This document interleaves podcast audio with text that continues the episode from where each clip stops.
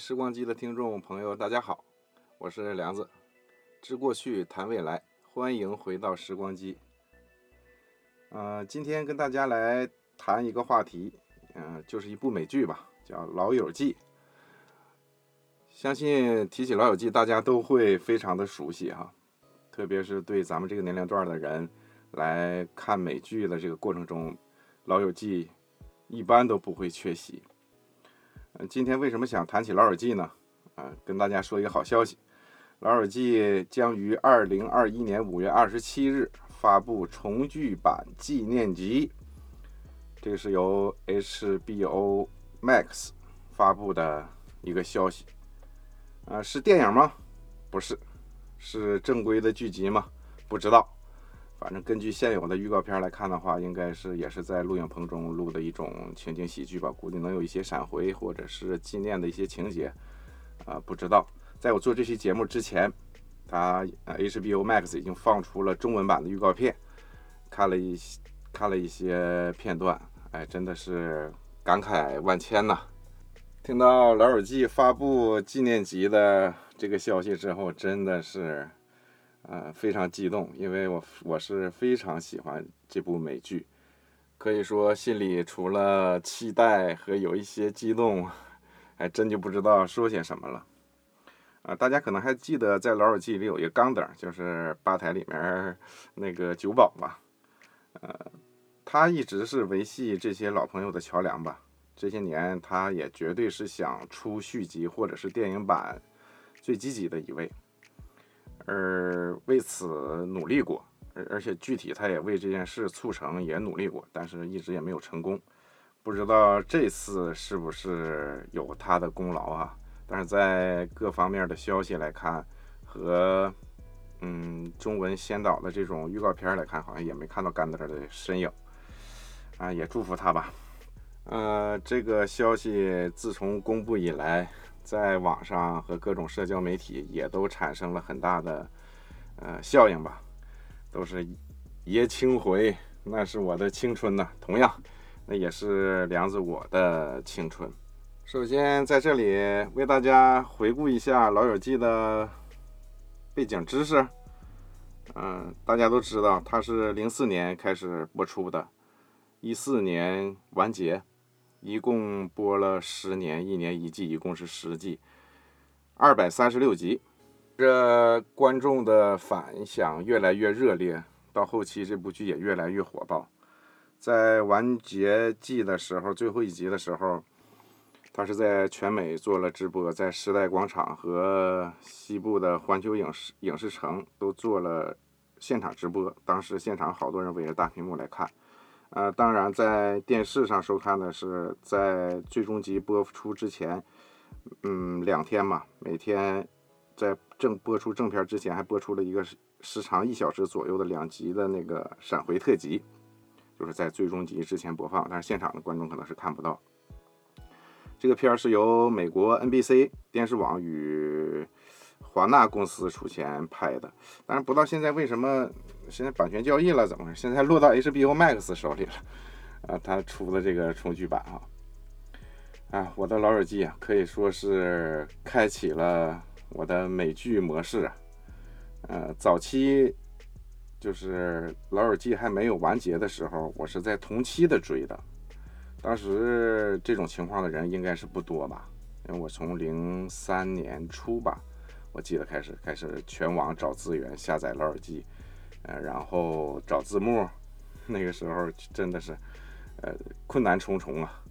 然后下载了之后再看，你大家那也知道那个时候好像我我记得开始的时候好像还没有特别好的宽带，那种时候的宽带好像都是半兆的，五百一十二 K 的。然后这种资源可能多数都是在国外，因为当时是没有。资源站的，就是你没有说上这个网站上来搜美剧啊，上那个网站上去搜字幕都没有，所有的东西都是在通过 BT 啊什么这种手手段呢，在国外获得一些种子啊，然后开始下载，那下载的速度简直是几 K 几 K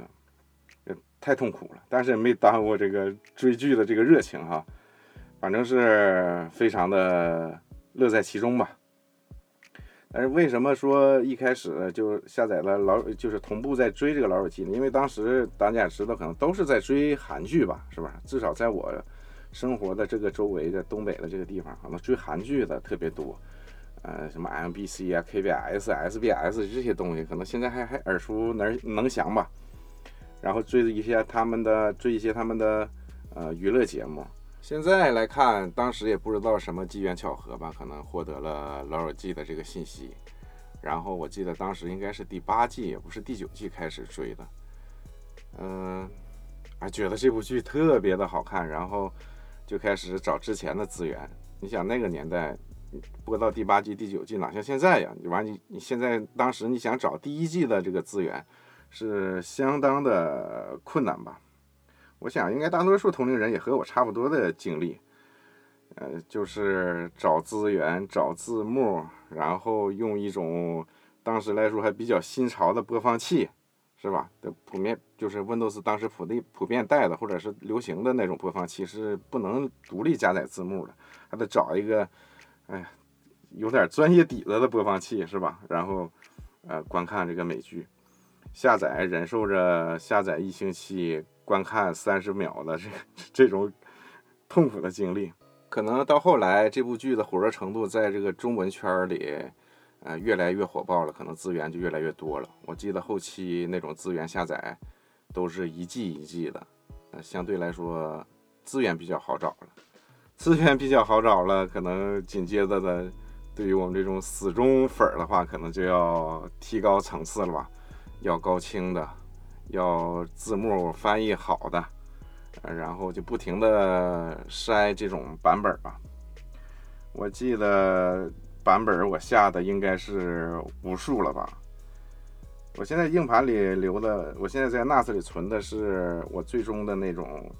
我记得有一段时间搜狐对美剧的引进力度比较大，然后他引进了《老友记》，当时搜狐的会员是可以下载的，完全是离线下载。然后找到找到了机会，然后充了会员，下载的那个版本的，应该是，呃，重新压制的，就是重新做的高清版，然后字幕质量也非常高，所以说现在在我 NAS 里只存的是这个版本，呃，当时留存到硬盘里经过筛选的那就太多了，什么当时最早期的什么生肉啊、熟肉啊，什么加长版呐，什么导演什么剪辑版呐，我记得我还下过。嗯，大家也知道那个老耳机最嗯最初好像还做过那个英语教材的，就什么什么出版社出版的那种呃光盘版，然后下子也买回来，然后拷下来之后拷到硬盘里，简直被人骗得五体投地，那简直这就是盗版碟复刻，呃，基本都要到二零一零年了吧，完了那个年代你算算还有回锅，你咱买的时候肯定是 DVD 啊，但是那简直印象中。那跟 VCD 都没有区别，那个就是被骗了。我这是我印象比较深的一一次经历吧。然后还有一个所谓的官方的 DVD 转制的，那个应该是最好的。嗯，但是因为我那个版本字幕组的原因嘛，质量有点差，然后最终就落到了搜狐上，然后下下载了完整的十集，还有其他的一些闪回剪辑版的，可能也都存在这个硬盘里。现在没事儿也看几集，因为在 NAS 里闲来无事就放几集。但是现在基本上不怎么看了，因为人到这个岁数嘛，心情终归这个归归于平淡，也容易激动。看这种满满回忆风的这种美剧吧，嗯，就觉得心情就不是特别舒畅。说实在的，而且现在我最近有这感觉，活生生的就把这个十季的老友记看成了一季。真的感觉内容就是熟知的，呃，本来都看到八九季了的那种内容哈，都感觉怎么像第一季的似的，就是觉得这个季就是不管怎么看，这个十季的剧集很快就完结了，呃，这个老友记对我的影响还是有一定的影响啊，因为我之前我养了一只嗯金毛，我给它起的名字就叫 Rachel。也曾经去过城市里稍微跟老友记沾边儿，或者是 Central Park 那种主题餐厅啊，或者主题咖啡厅，也都去体验过。然后，呃，像咱们八零后可能都听一些怀旧歌曲哈，但是我的播放列表里永远有老友记的插曲的这么一个歌单。嗯，提到《老友记》的插曲，大家也肯定非常的不陌生，因为里面的插曲都是当时美国社会非常前沿和非常流行的歌曲和歌星演唱的。嗯，而且后期我也通过乐队啊，或者是歌演唱者本身，都找到其他嗯找到他们其他的作品，也都是非常高质量的作品。所以说追《老友记》的人。肯定都不会放过《老友记》的插曲，对吧？《老友记》对我的另外一个很大的影响就是，自从它以后，我就彻底爱上了美剧吧，就开始追美剧。刚才我也说了，之前我也是年轻过嘛，追过韩剧，追过韩国的娱乐节目。但自从了《老友记》之后，我就开始追美剧，找各种嗯经典的美剧啊，或者是。呃，口碑非常好的一些美剧，因为当时，嗯，互联网的环境还没有那种实时的追美剧的那种习惯，所以说都是找一些之前的那些美剧在看。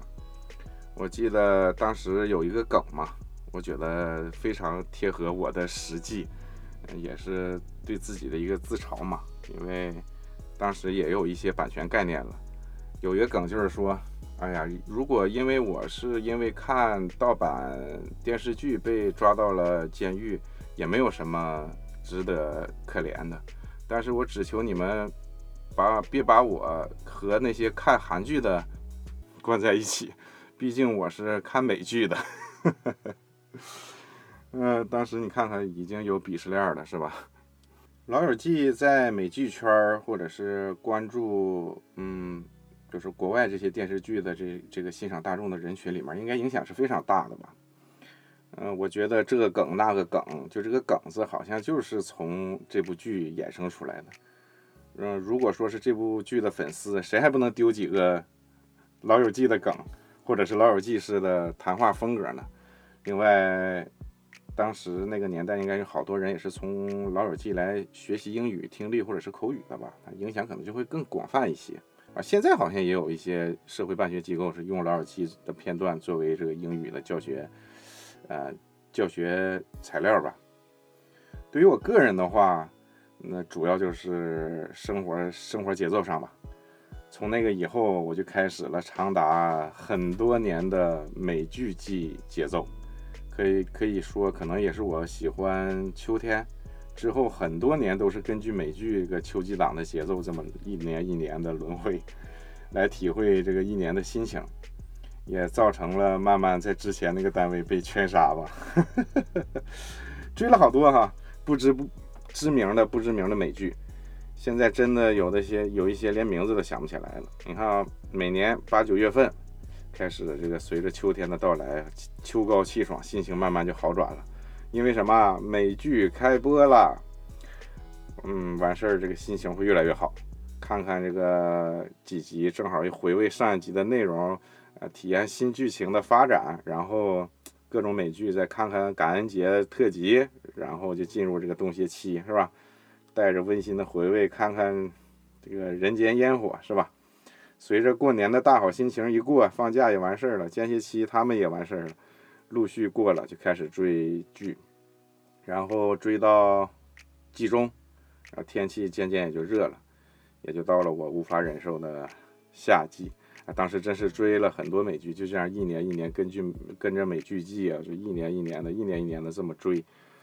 呃，真是现在想想有点浪费浪费光阴，真的是有点浪费光阴啊。其实现在想想当时美剧的情节或者看过的剧啊。当时扣人心弦，或者是